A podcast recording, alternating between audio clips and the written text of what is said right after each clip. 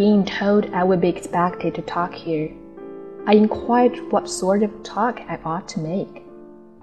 They said it should be something suitable to youth, something didactic, instructive, or something in the nature of good advice.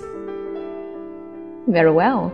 I have a few things in my mind which I often long to say for the instruction of the young. For it is in one's tender early years that such things will best take root and be most enduring and most valuable.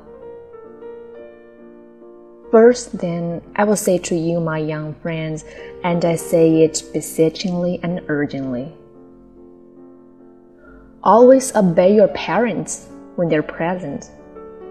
This is the best policy in the long run, because if you don't, they will make you.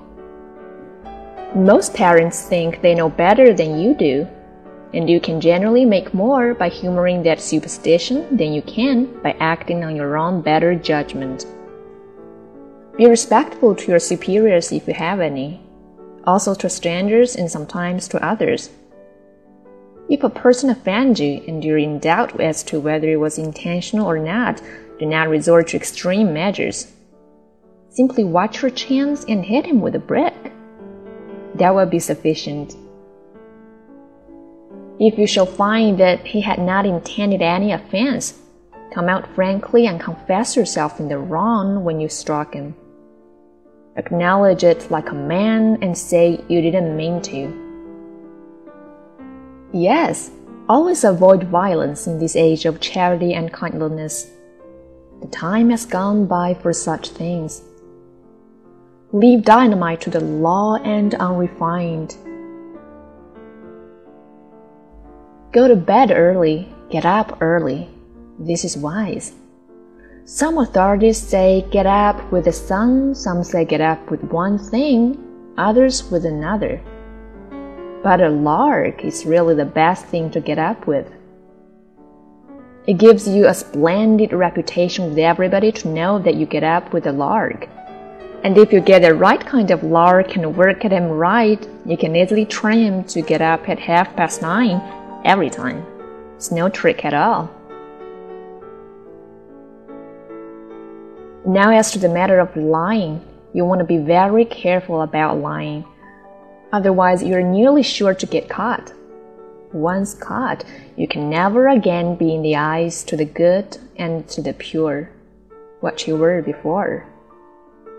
Many a young person has injured himself permanently through a single clumsy and ill finished lie, the result of carelessness born of incomplete training. Some authorities hold that the young ought not to lie at all. That, of course, is putting it rather stronger than necessary. Still, while I cannot go quite so far as that, I do remain and I believe I am right that the young ought to be temperate in the use of this great art until practice and experience shall give them that confidence, elegance, and precision which alone can make the accomplishment graceful and profitable patience, diligence, painstaking attention to detail. These are requirements. These, in time, will make the student perfect. Upon these only may he rely as the sure foundation for future eminence. Think what tedious years of study, thought, practice, experience went to the equipment of that peerless old master who was able to impose upon the whole world the lofty and sounding maxim The truth is mighty and will prevail the most majestic compound fracture of fact which any of man born has yet achieved. For the history of our race and each individual's experience are sealed thick with evidences that the truth is not hard to kill, and that a lie well told is immortal. There is in Boston a monument of the man who discovered anesthesia. Many people are aware in these latter years that that man didn't discover it at all, but stole the discovery from another man. Is this truth mighty, and will it prevail? Ah, no, my hearers. The monument is made of hardy material, and the lie it tells will outlast it a million years. An awkward, feeble, leaky lie is a thing which you ought to make it your unceasing study to avoid. Such a lie as that has no more real permanence than an average tooth. Why? You might as well tell the truth at once and be done with it.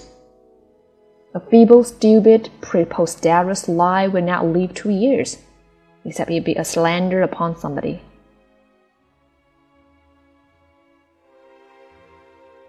It is indestructible, then of course, but that is no merit of yours. A final word. Begin your practice of this gracious and beautiful art early, begin now. If I had begun earlier, I could have learned how. There are many sorts of books, but good ones are the sort for the young to read. Remember that they are a great an inestimable and unspeakable means of improvement. Therefore, be careful in your selection, my young friends. Be very careful. Confine yourselves exclusively to Robertson's Sermons, Baxter's Saints Rest, The Innocents Abroad, and the works of that kind. But I have said enough. I hope you will treasure up the instructions which I have given you and make them a guide to your feet and a light to your understanding. Build your character thoughtfully and painstakingly upon these precepts, and by and by, when you have got it built, you'll be surprised and gratified to see how nicely and sharply it resembles everybody else's.